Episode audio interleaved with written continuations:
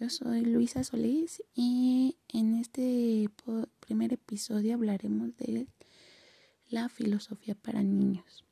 Mm, he venido desarrollando una investigación respecto a este tema ya que se me hace muy importante el poder inculcar en los niños pequeños, ya sea de 3 a 6 años, el poder hablar de filosofía ya que la importancia que tienen en su aprendizaje y en su desarrollo, pues es verdaderamente importante. Yo creo que en la historia de la humanidad siempre, siempre se ha desarrollado mucho la filosofía como un conocimiento de la verdad de nosotros mismos, como para qué venimos a este a esta vida y a, a este planeta y y que siempre estamos buscando encontrar una, una meta que desarrollar, conseguir algo que valga la pena en sociedad y vivimos ahorita en una sociedad realmente compleja que finalmente no nos está ayudando a reconocernos a nosotros mismos, sino a reconocer mediante redes sociales a otras personas. Entonces, eh, la filosofía para niños tiene como base hacer que los niños sean más críticos y que, que puedan ellos desarrollar un nivel de conciencia y un nivel de entendimiento sobre sí mismos a profundidad. Entonces, la pregunta aquí sería como para algún niño si a él, ¿qué lo hace único, no? ¿Qué, podría hacer él con, con su vida? ¿Qué es en lo que está enfocado? Y no es que un niño de tres o de seis años no, no entienda ese tipo de preguntas, sino que se las podemos ir dialogando en, en un contexto de la vida cotidiana, ¿no? Por ejemplo, en comer, en, de, en descansar, en ir a la escuela, en compartir con sus amigos, qué lo hace feliz, qué lo hace ponerse triste, qué es lo que él verdaderamente busca en un día común y corriente, ¿no? Que sus papás le, le presten atención, que sus papás jueguen con él, que puedan compartir momentos en familia, que es lo más importante, porque a veces pues realmente algunos adultos pensarían que un niño no tiene problemas, ¿no? Pero si te pones a pensar a profundidad, ¿qué mayor problema puede tener un niño que a lo mejor su papá no le haga caso? o que sus papás no abren con él, o que no tenga amiguitos, que no pueda socializar. Y en estos casos de contingencia como en la pandemia que estamos viviendo, que puedan desarrollar un, un, bueno, más bien mm, socializar con alguien y no poder hacerlo, ¿no? Entonces, ahorita es muy importante el desarrollo familiar que los niños puedan tener. O hay algunos niños ya mayores, no están dentro de mi investigación, que a lo mejor se encuentran solos, ¿no? Y que dentro de todo esto, en la infancia es donde más, más nos podemos enfocar para que los niños puedan desarrollar sus, sus opiniones, eh, hacer ver sus emociones, poder describir lo que sienten, lo que ven y lo que están ocupando en su día a día. Si es injusto, si no es justo, qué es la justicia, qué es el amor, qué es la tristeza, identificar ese, ese tipo de emociones para que ellos puedan desarrollar un nivel crítico y poder así en su vida adulta llegar a, a, hacer, a tener una mejor toma de decisiones.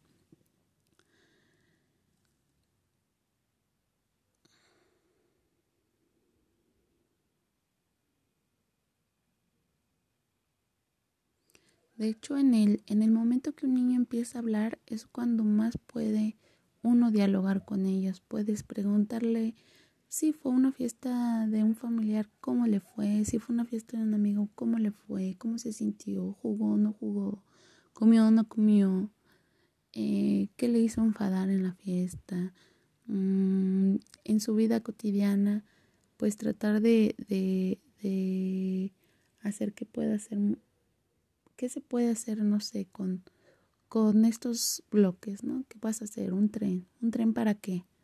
Y empezar a cuestionar un poquito más la parte de, de su desarrollo, de su inclusión en la vida cotidiana.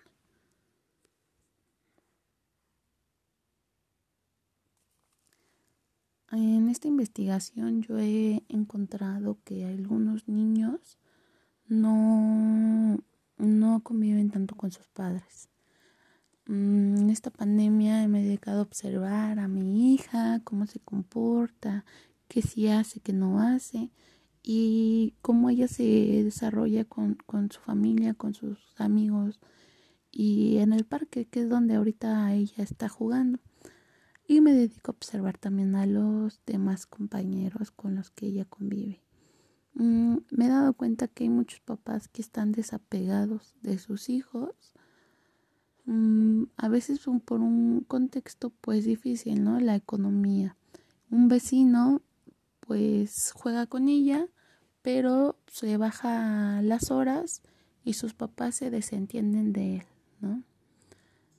Em, unas dos horas sin supervisión de sus padres, dejando que un par de desconocidos puedan cuidar de su hijo y, y el niño pueda jugar. Y pues no saben qué es lo que está pasando con su hijo, qué, cómo está jugando, cómo se está desarrollando, cómo se está comportando. Eh, lo dejan sin supervisión y yo creo que eso es algo muy, muy, muy, muy peligroso, puesto que el niño puede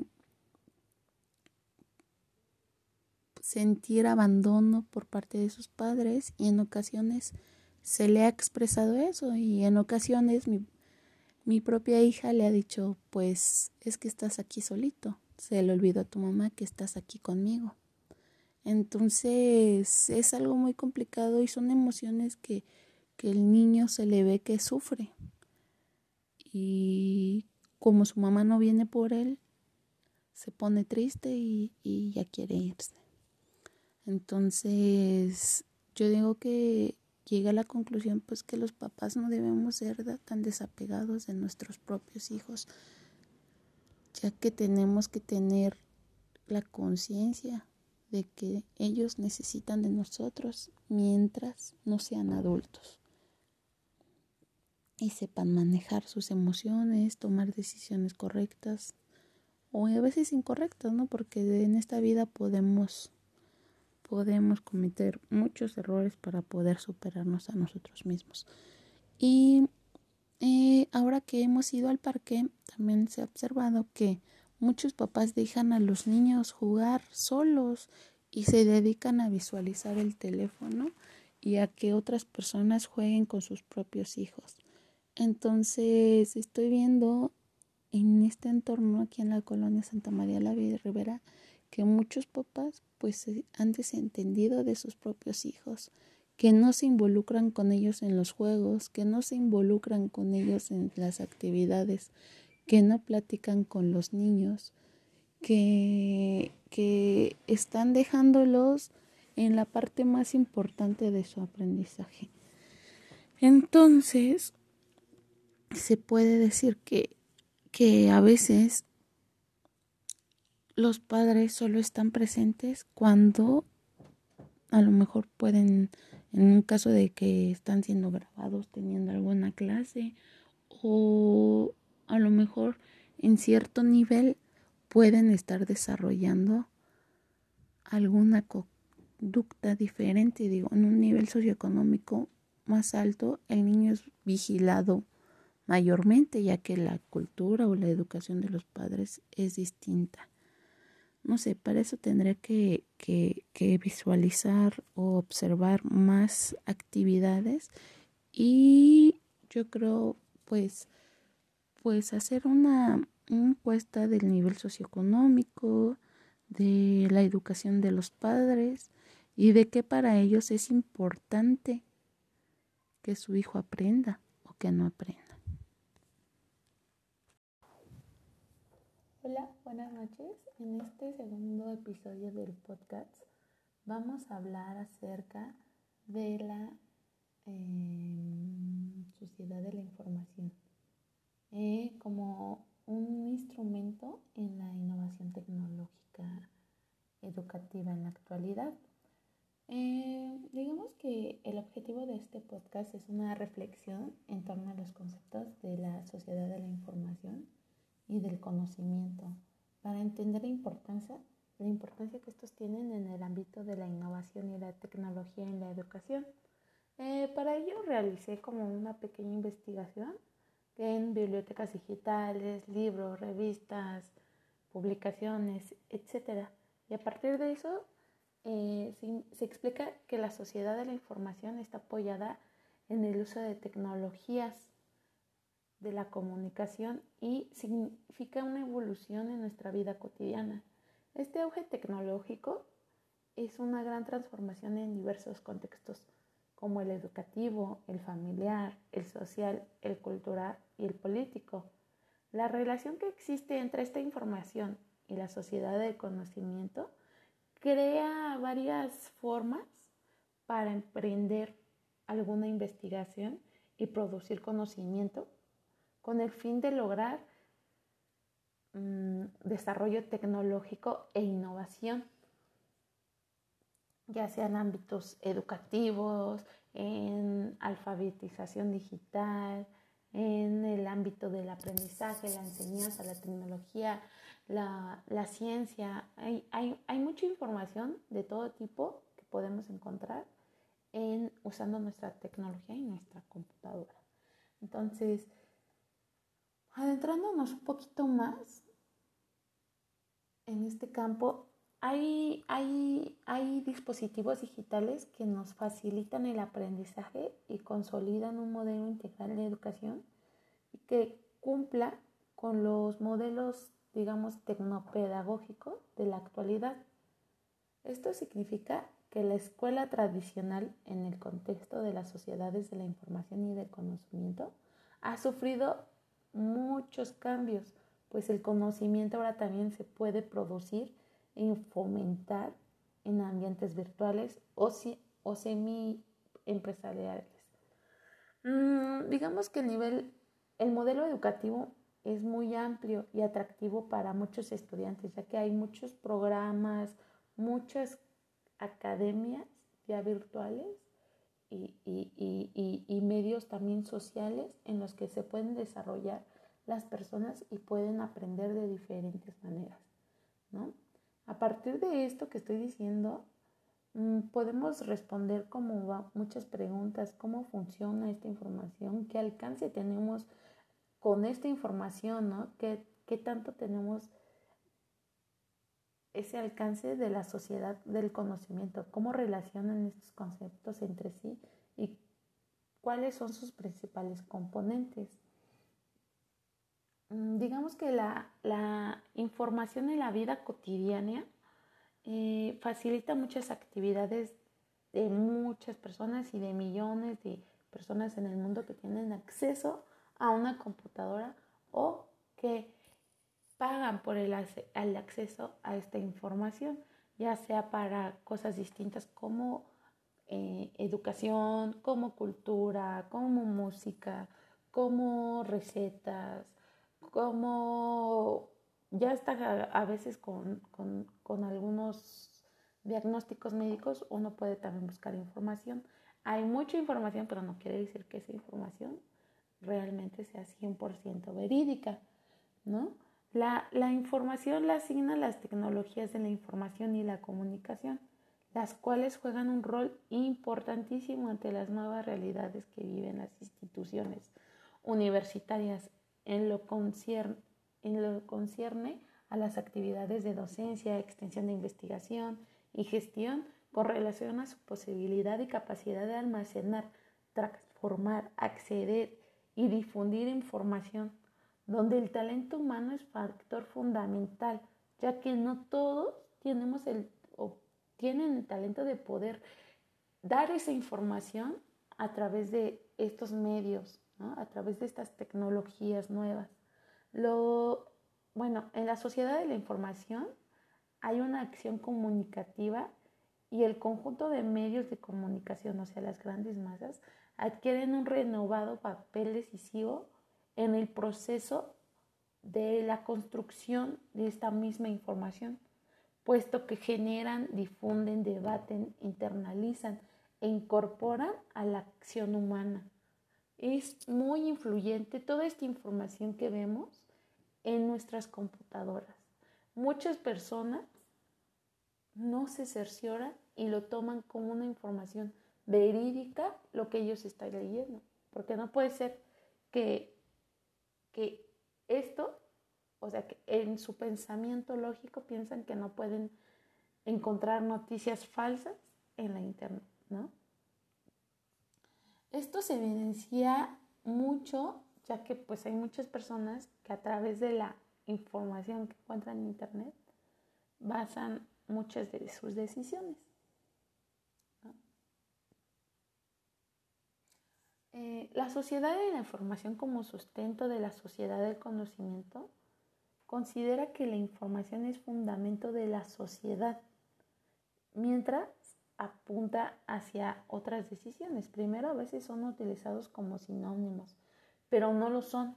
Estas están íntimamente ligados y por ello son tratados conjuntamente.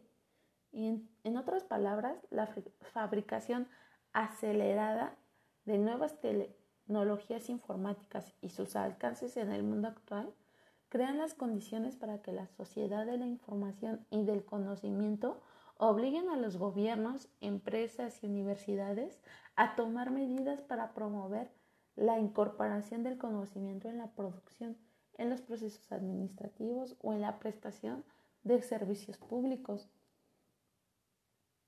En este contexto, dentro de la sociedad del conocimiento, se considera a la innovación como un factor esencial para la homogeneidad del sistema económico, pues es el elemento principal para brindar solución a problemáticas y exigencias de la sociedad actual. El conocimiento, es pocas palabras, es el motor principal para impulsar la innovación. Por otra parte, la sociedad de la información se relaciona con la sociedad del conocimiento porque da soporte a las relaciones que se tejen en la sociedad actual, la cual se vincula con las posibilidades que permiten construir conocimiento a través de muchas tecnologías. Por eso es posible afirmar que la sociedad de la información es imprescindible para la sociedad del conocimiento.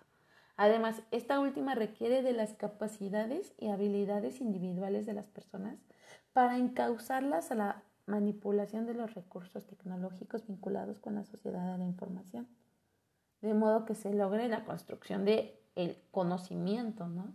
Entonces, esto es un tema muy, muy interesante y podemos hablar horas de relación a este tema porque o sea, hay, hay mucha información, ¿no? Entonces, podemos decir, la sociedad de la información vinculada con la innovación educativa tecnológica se caracteriza por el uso de las tecnologías de información de conocimiento para acceder y manipular grandes cantidades de información, lo que contribuye a potenciar la construcción y el desarrollo de conocimiento, en la actualidad la innovación ha facilitado el acceso a un caudal de información a través del Internet. ¿no? En, este sentido, la innovación en las instituciones educativas, especialmente en las universidades, no se produce de forma aislada, sino que se concreta a través de un equipo que desarrolla de manera conjunta una planación integral con propuestas creativas. Por eso se puede apuntar a que la innovación educativa es constructo que se usa para señalar cambios que permiten mejorar los procesos formativos y de aprendizaje y que sean sostenibles. Algunos de estos cambios se consiguen incorporando tecnologías de la información nuevas, nuevos procesos, nuevos enfoques, etcétera, ¿no? La innovación educativa es un área interdisciplinar que integra conocimientos tecnológicos, y pedagógicos. Para que sea efectiva se necesita conocer e identificar buenas prácticas de la misma. Bueno, ya se me está acabando un poquito el tiempo y bueno, quiero hablar también un poco de los modelos educativos. Ay, ya se me fue el tiempo. Pero bueno, si no, eso lo trataremos en otro podcast. Entonces, nada más podemos concluir que a partir de las reflexiones que ya hemos hecho, se puede señalar que el nuevo papel que deben desempeñar las instituciones educativas ante las sociedades de la información y del conocimiento, en tal sentido, las universidades deben ser modernizadas para orientar y propiciar el aprendizaje a través de recursos que fomenten el conocimiento y que pueda ser instrumento de investigación. Pero bueno, en otro podcast lo hablaremos y buenas noches, hasta luego. Hola, en este pequeño segmento les voy a platicar un poco acerca de lo que fue la educación prehispánica. La educación es una de las herramientas esenciales de una sociedad para la oportuna transmisión de conocimiento, vehículo forjador de ideas y promotor de cambios. A través de la historia de las culturas y civilizaciones, la educación ha sido un pilar en la evolución de nuestra especie y su constante adaptación a las circunstancias que la rodean. La enseñanza es el instrumento de los pueblos para evolucionar y progresar un pueblo educado es un pueblo culto, poderoso, pensante, crítico y vivo. De eso estaba muy consciente la sociedad mexica. Los mexicas fueron uno de los pueblos más poderosos de Mesoamérica. Asentando en el centro de México, este grupo dejó una huella indeleble en nuestra historia. Por estar adelantada a su tiempo en más de un sentido, su organización política, cultural, religiosa, agrícola y bélica resultan notables, aun para nuestros días. Eso se debe, entre otras cosas, a la importancia y formalidad que asignaron a la educación. La sociedad mexica desarrolló un eficiente sistema pedagógico que le permitía transmitir los conocimientos propios de su identidad, de generación en generación, además de los conocimientos necesarios para formar parte de las actividades militares.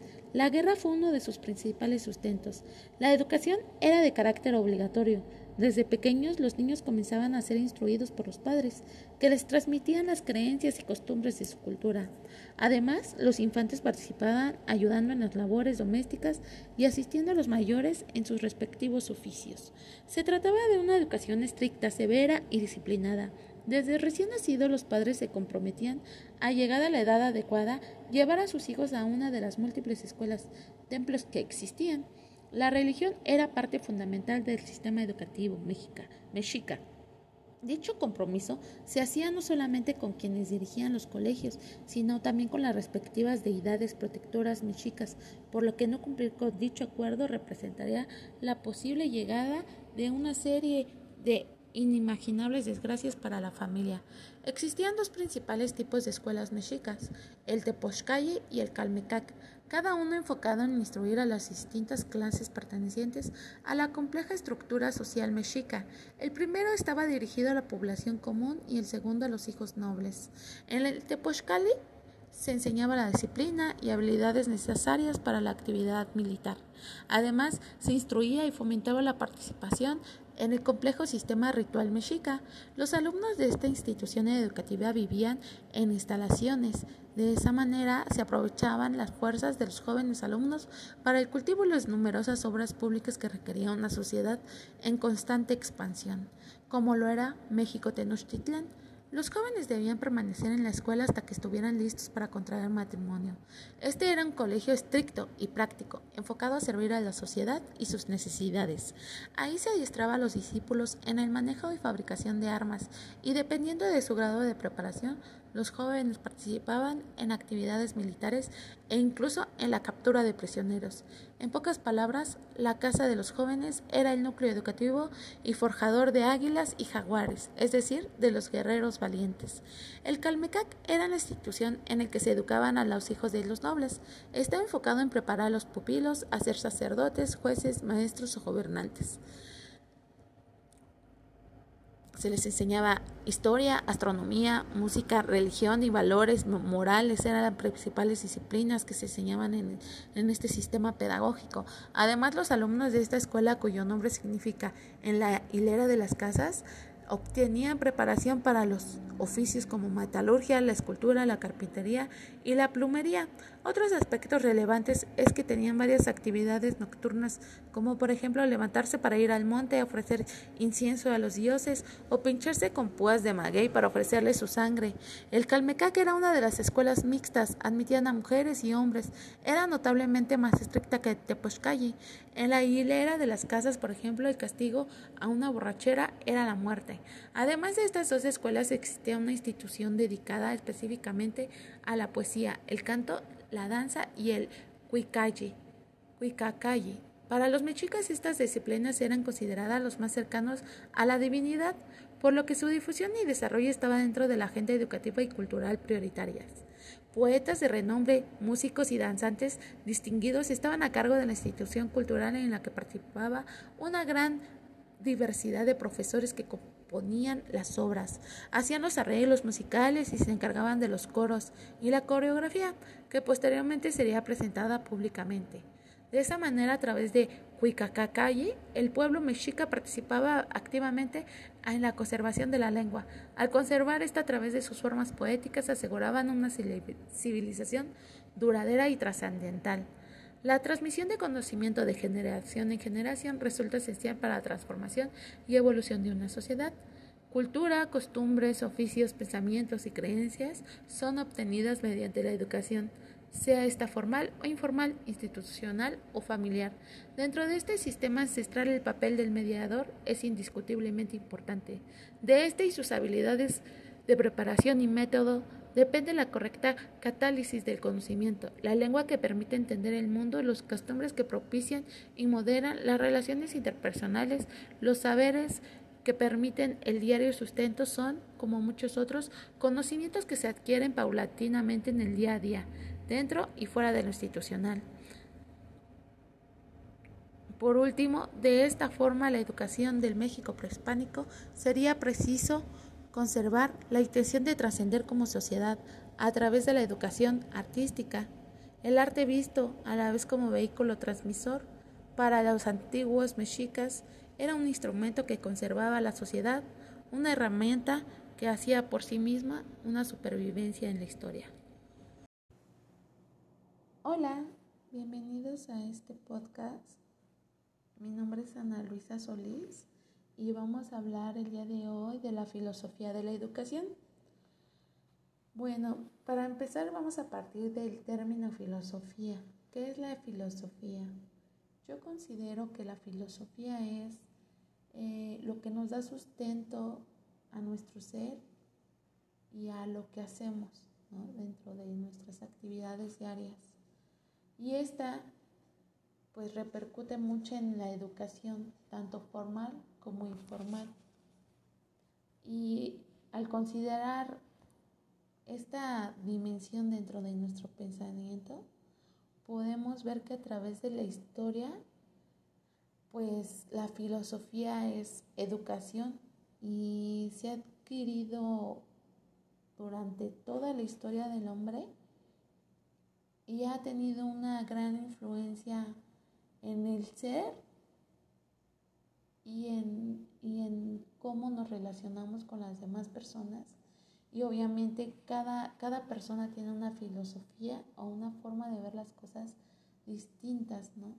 Yo pienso que la filosofía es ir más allá de lo que tenemos en nuestro, en nuestro en nuestro ahora, es, es, es concientizar, es profundizar, es hacer una, un análisis, una introspección a todo lo que estamos haciendo. No, podemos hacer filosofía así muy profunda a, a una cosa, a un estudio, a preguntarnos muchas cosas acerca, no sé, de, de lo que vivimos el día a día, ¿no? Entonces, no sé, para mí la filosofía es algo súper padre que, que todos sabemos hacer, pero no todos sabemos que lo estamos haciendo. Entonces, creo que, que la diferencia se puede dar en el saberse filósofo y en el poder determinar, porque a veces eh, nuestra vida diaria va muy rápido y no tenemos la oportunidad de sentarnos a pensar en el aquí y en el ahora, en lo que verdaderamente estamos haciendo, lo que verdaderamente estamos pensando y si verdaderamente eso es algo propio y no ajeno, ¿no? Me refiero a que no estás haciendo lo que alguien más te dice o no estás en un trabajo porque tienes que trabajar, o sea, hay que ir más allá de esos pensamientos y no solo hacerlo por hacer, ¿no? Yo sé que todos somos personas que tenemos que vivir día a día, que despertamos, comemos, dormimos, vamos a trabajar, vamos a la escuela, vamos a hacer nuestras actividades diarias, pero nunca nos detenemos o bueno, a veces no nos da tiempo y no nos podemos detener, poner pausa, poner stop y decir, ¿qué estamos haciendo? Verdaderamente esto es lo que yo quiero hacer, entonces irnos más allá, ¿no? Al momento de tomar una decisión, al momento de hacer, no sé, tomar agua, estoy tomando agua porque tengo sed, porque, pero ir más allá de cada pensamiento nos va a permitir hacer esa introspección y nos va a ayudar muchísimo a nuestra vida diaria.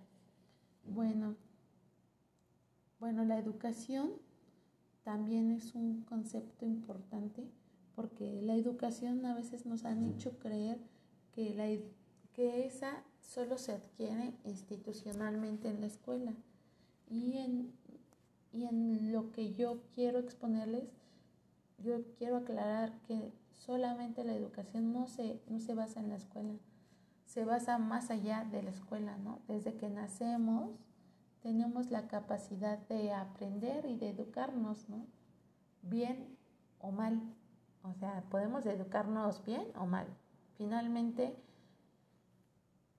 ser educado no es, no es saberse ir a la escuela, no es saberse ir a una a, un lugar, no es saber comer, no es saber, o sea, la educación tiene que, que ir más allá de un solo concepto como educación, como escuela, como maestro, como profesor.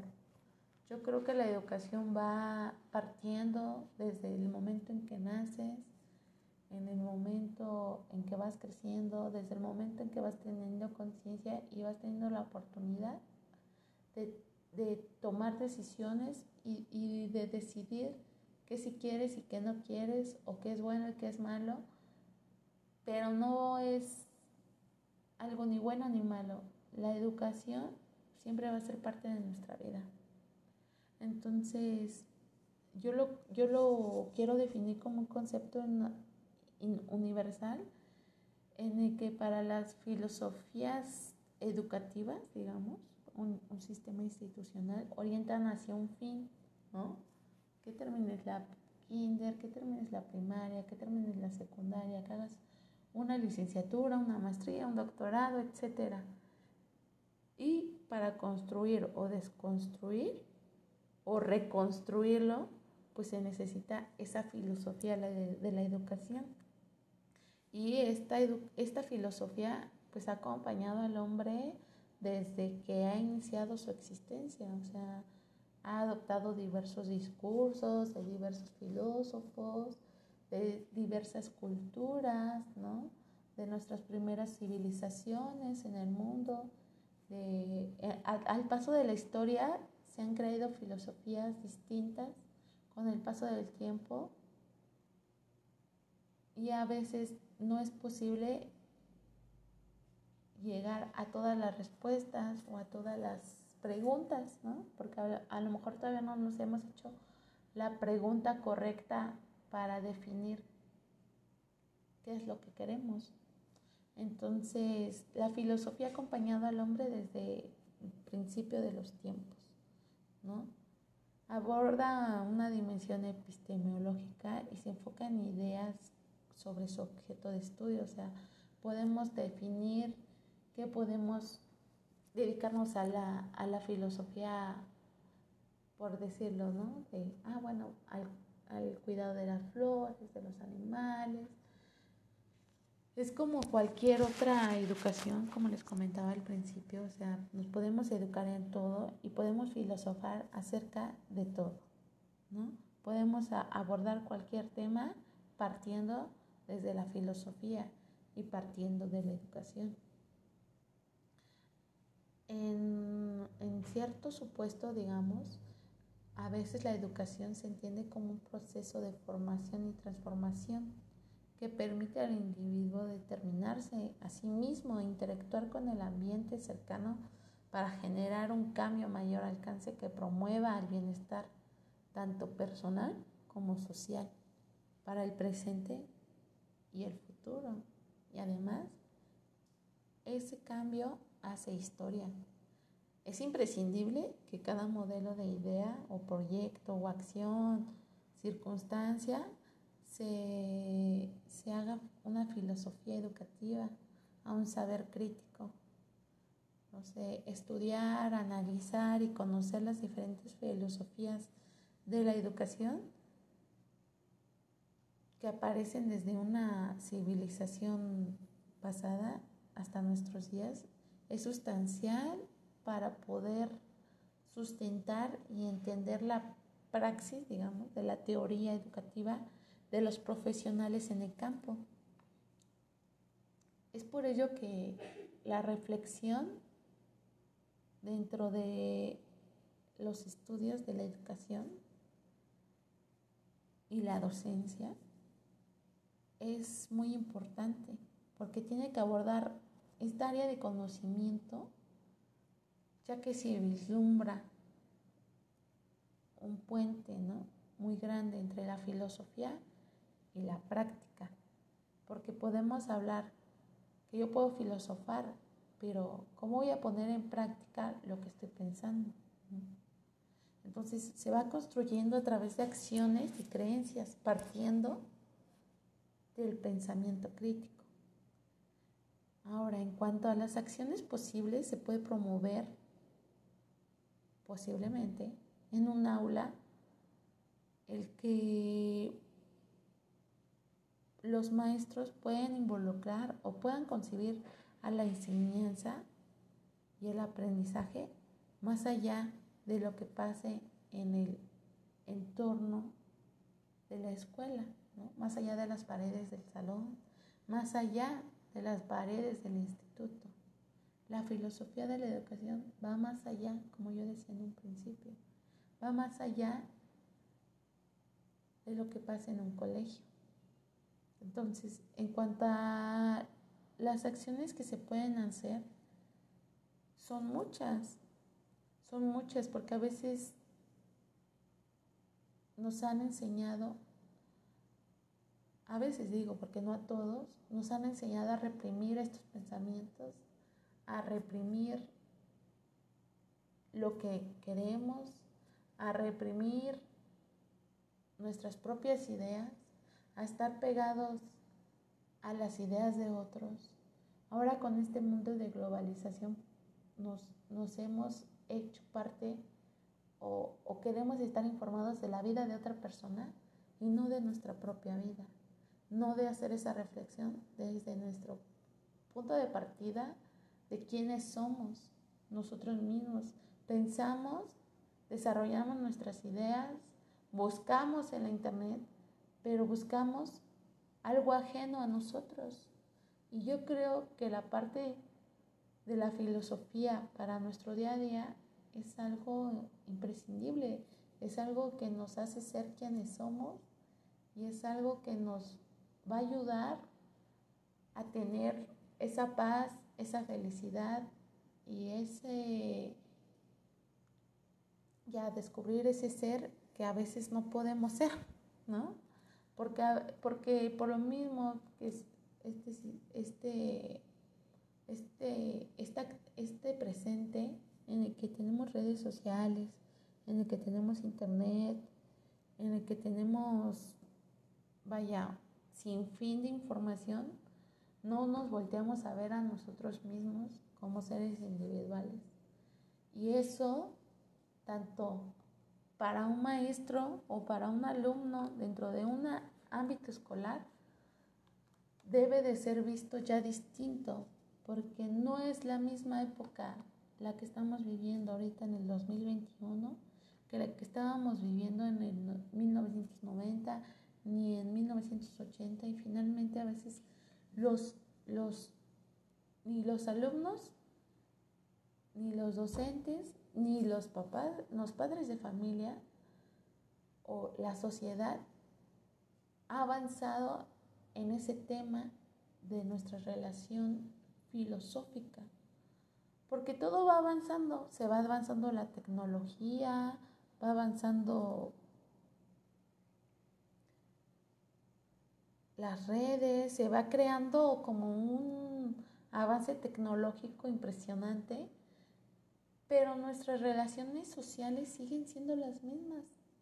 No hay una forma distinta de poder involucrar a alguien desde una perspectiva distinta, ¿no? A veces la, lo que te hacían antes la tele, la radio, te cuentan historias, te dicen lo que están viviendo, te dicen cosas que en un pasado lo veías en la tele y eran novelas, eran, eran programas de radio, programas de chismes, y ahora pasa lo mismo, pero con toda la gente que quiere demostrar una vida que no sabemos si es real o no, ¿no? Que, tú te sientas delante o, o, ves delante de tu pantalla, de tu smartphone, y realmente tú crees conocer a la persona porque te comparte, pero realmente no la conoces y debemos quitarnos ese pensamiento porque realmente no conocemos a la persona que está del otro lado de la pantalla. Porque tú puedes ver 5, 10, 20, media hora de su vida, pero tú no convives con ella. Y a veces frustra mucho la imagen que ese, ese, ese tipo de personas tienen influencia sobre adolescentes, sobre padres de familia, sobre maestros, que todos caemos en el mismo, mismo círculo vicioso en el que se crea una burbuja que, que lo que tú ves en la pantalla no es real. No es real porque no puedes asumir lo real de esa pantalla solo por ver los cinco minutos. Tiene que haber un trasfondo, tiene que haber una investigación más detallada. Son, son muchas cosas, bueno, eso ya creo lo hablaremos en otro podcast de, de redes sociales. Pero volviendo a lo mismo de la filosofía, la, la filosofía es fundamental y debe ser, yo creo, algo, propuesta, ¿no? Para, para nuestras, nuestras primarias, nuestros kinder, nuestras secundarias, ¿no? Tener esa materia y no una, una materia que sea solamente que la lleves en un, en un, en un semestre, en un año, en un cuatrimestre. Esa materia yo creo que debe estar en, inmaculada, eh, metida en, en todos, en todos los años, porque se nos olvida, no tenemos esa cultura, no tenemos esa importancia, no le damos importancia a nuestros propios pensamientos, a nuestro propio ser, a lo que estamos viviendo, sino que volteamos a ver al otro o volteamos a ver nuestro teléfono y eso es más esencial que lo que nosotros vivimos en el aquí y ahora. Pero bueno, esta es una pequeña introducción para ir más allá acerca del tema de la filosofía de la educación y cómo ésta nos puede ayudar en, en mucho metiéndola como una materia en la que se pueda enseñar a los niños, porque obviamente todos tenemos la capacidad de pensar, de ir más allá de nuestros pensamientos, pero nadie nos ha, ha dicho que, que, eso está bien, que sí lo puedes hacer, que puedes hacer lo que tú, tú, tú pienses, ¿no? Llegas a la escuela y ya hay una materia de por medio que a veces no te interesa, porque no, pero pues así está el régimen educativo, así están los planes escolares. Tienes que cursar español 1, 2, 3, 4, 5, ¿no? O matemáticas 1, 2, 3 y aprender a sumar, ¿no? Y sí es algo básico, pero es básico también el poder hacerle caso a lo que estás pensando, a lo que está sonando dentro de tu cabeza. Entonces yo creo que la misión de una institución educativa es brindar a sus alumnos una educación en la que se puedan enfrentar a un mundo cambiante con desarrollo y que ellos puedan crear una identidad, una identidad como seres con una conciencia crítica basada, no sé, en valores, en, su, en sus compromisos, en respeto, pero hacia su individuo, porque todo tiene que empezar con uno para empezar después con los demás y hacer cambio en una sociedad. Se visualiza, se podría visualizar, digamos, una institución que puede ser dinámica que puede formar individuos cuyas aportaciones pueden hacer el cambio en nuestra sociedad mexicana y se puede hacer parte de un ámbito social, un ámbito cultural y esta llega al ámbito laboral porque finalmente estamos siendo educados para trabajar. Entonces cambiaría por completo el tema laboral. Entonces, una sólida formación académica con vínculo en la filosofía nos va a dar unos frutos increíbles y se van a proyectar en nuestra sociedad. Pero hemos descuidado nuestras escuelas, hemos descuidado a nuestra sociedad, hemos descuidado a nuestros propios a nosotros mismos y nuestros propios pensamientos, que por eso no tenemos esa conciencia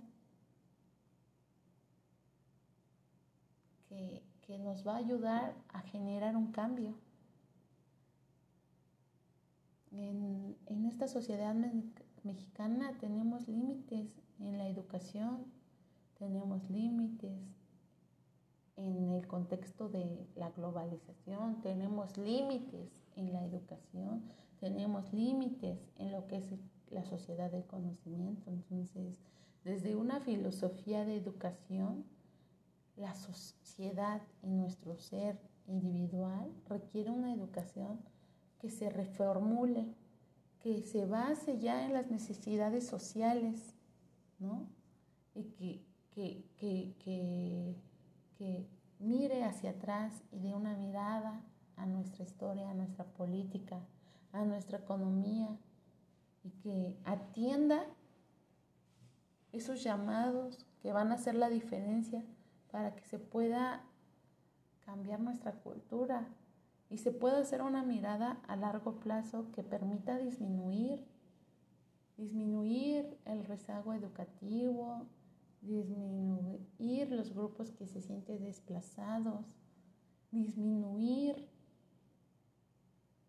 a esas personas que, que finalmente, si no es por oportunidades, si no es por dinero, si no es por otras cosas, quedan de un lado y en el que, en el que muchos van a la escuela y finalmente no aprendieron nada, pero ya tienen el papel.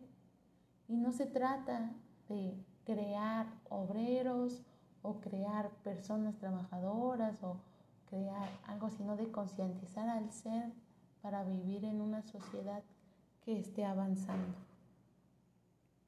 Pero bueno, eso es todo por hoy y, y me despido. Ya hablaremos un poquito más en otro episodio.